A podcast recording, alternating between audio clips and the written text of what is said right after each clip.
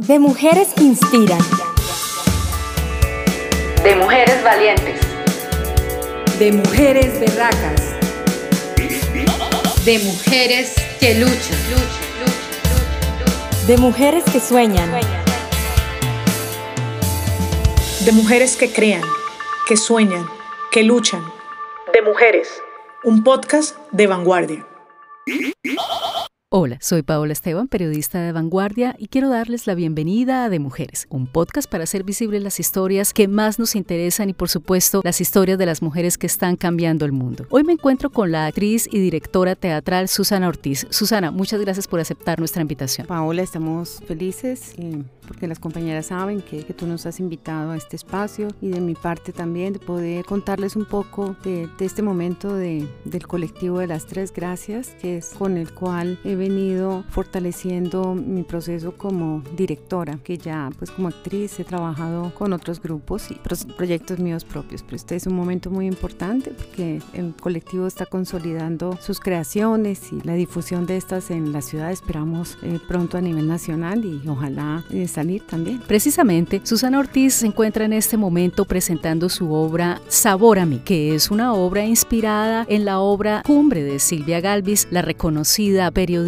que fue también directora de Vanguardia en, en 1989. Susana, cuéntanos cómo te inspiraste o por qué te llamó la atención llevar al teatro esta obra que además fue la que abrió este, esta nueva edición del Festival de Teatro de Santander. Cuéntanos un poco. Bueno, pues esa obra mí es un proyecto que nació ya hace por lo menos tres años. Estuvimos en, en la búsqueda de, de trabajar a partir de una autora local. Yo había leído algo de Silvia y eh, pues nos encontramos con esta novela nuevamente gracias a Isabel Ortiz que nos facilitó una edición debido a que en este momento ya no se consigue en librerías esta maravillosa y fantástica novela que debería tener nuevas ediciones y esperamos que la obra motive a la gente a poder conocerla porque nos pareció que reflejaba nuestra realidad hoy vista desde lo que se ha ido construyendo, cómo nos hemos ido construyendo en nuestra historia como mujeres en, de maneras no contadas, ¿no? Desde lo no, la historia no legítima en la vida doméstica, en relaciones de poder que ahí también se construyen y que son reflejo de, de la sociedad en general. Entonces, Sabor a mí nos, nos cautivó, además de eso porque nos permitió reconocernos, ¿no?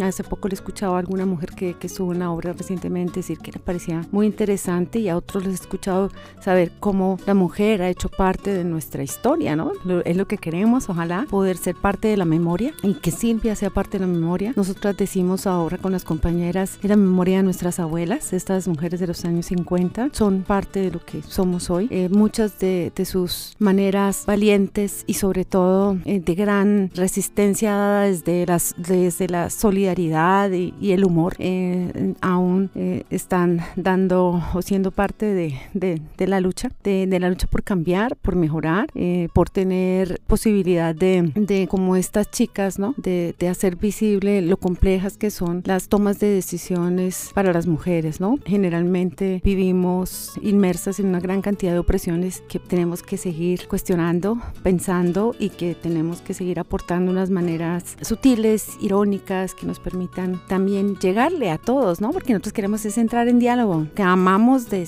de Silvia Galvis, de la novela que hemos adaptado en esta pieza para teatro. Tú hiciste la dramaturgia, sí, ¿verdad? Sí, yo empecé con, con Liliana López, que es mi compañera, reuniendo algunos capítulos, escogiendo algunos textos y después pues lo asumí, que eso tiene que asumirlo alguien. Susana, me encanta eso. Cuéntanos un poco cómo se forma las tres gracias y cómo dices, bueno, lo voy a dirigir, voy a dirigir la dramaturgia de esta. Pues nosotras, yo ya había tenido un colectivo, pero nunca me decidí a dirigir, siempre llamaba a algún amigo, además hombre, ¿no? que, que me dirigiera, porque yo he actuado pues hace ya muchos años, llevo mucho tiempo trabajando en el teatro, en, en procesos pedagógicos también, diversos, muchos sociales, desde el arte. Y pues eh, un momento en que dijimos con Liliana, no, nosotros tenemos que tener algo propio, ¿no? Nos, eh, desarrollemos algo de nuestros intereses, o sea, creamos, creemos nuestros personajes, creemos lo que queremos contar. Y empezamos así buscando material y nació un primer proyecto que fue ganador de un estímulo que se llama Desde el Silencio, que actuamos solo las dos y que en el proceso dramatúrgico nos apoyó Libardo Flores, que estuvo ahí como también asesorando dirección, pero que en un momento nos, nos separamos, porque realmente parte de, de lograr esto ha sido sido como primero decir, no, nosotras tomamos las decisiones, ¿sí? Y luego trabajamos en otros espacios donde no, no las tomamos. Entonces queremos tener un espacio creativo propio, ¿no? Y poco a poco, hasta apoyadas por Milton, se fue por Milton Afanador, un compañero artista plástico maravilloso que ha sido nuestro cómplice. Tenemos cómplices hombres. Él mismo nos, me insistía, Susana, fortalezca eh, este espacio como un espacio de mujeres artistas. Y realmente ha sido la apuesta más simpática y dulce que he podido tener,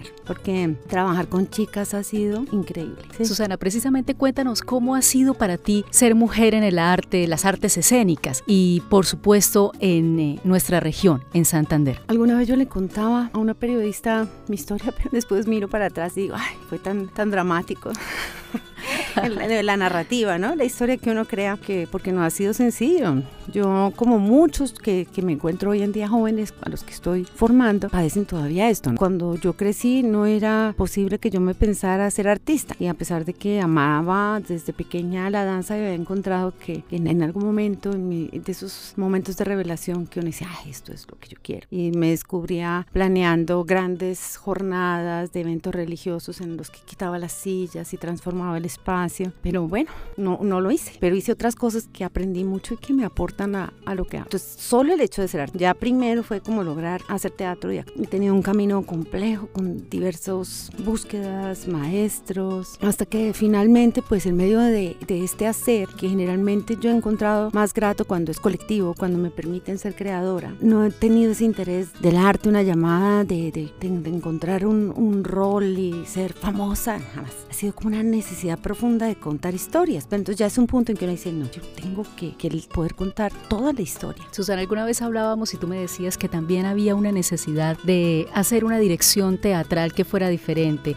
Yo he escuchado de algunos grupos teatrales en Santander, no muchos, pero algunos donde el estilo de dirección puede llegar a ser incluso maltratante. Cuéntanos un poco acerca de cómo ha sido la experiencia de dirigir para ti y cómo has introducido estos cambios un poco más democráticos en tu estilo de, de dirigir. Pues creo que, que es, un, es una apuesta que tiene que ver también con un respeto a las compañeras con las que trabajo. Tiene que ver con que comprendo que todas son profesionales, pero tienen algunas sus propios proyectos y tiempo. Con que yo he vivido ese lado, con que yo sé que uno va más por amor que por dinero a trabajar y que yo sé que se lo agradezco infinitamente. Que lo hicieron por pasión y lo hacen todavía por pasión. Y, y he encontrado que para ellas también es muy feliz esta obra porque nos ha puesto palabras para nosotras mismas, de quiénes somos, de nuestros dramas, nos ha permitido reírnos de nosotras. Entonces, yo digo que la mejor apuesta fue haber sido trabajar con, con mujeres. Eh, no quiere decir que con, con, hombres no haya trabajado, yo he trabajado con hombres. Los hombres con los que he trabajado generalmente han sido respetuosos, amables, pero a pesar por más generosos y colaborativos que sean, yo sé que son más directivos que yo. A mí me han cuestionado por mi estilo. ¿Qué te han dicho? ¿Qué ha pasado? Que me hace falta mano dura.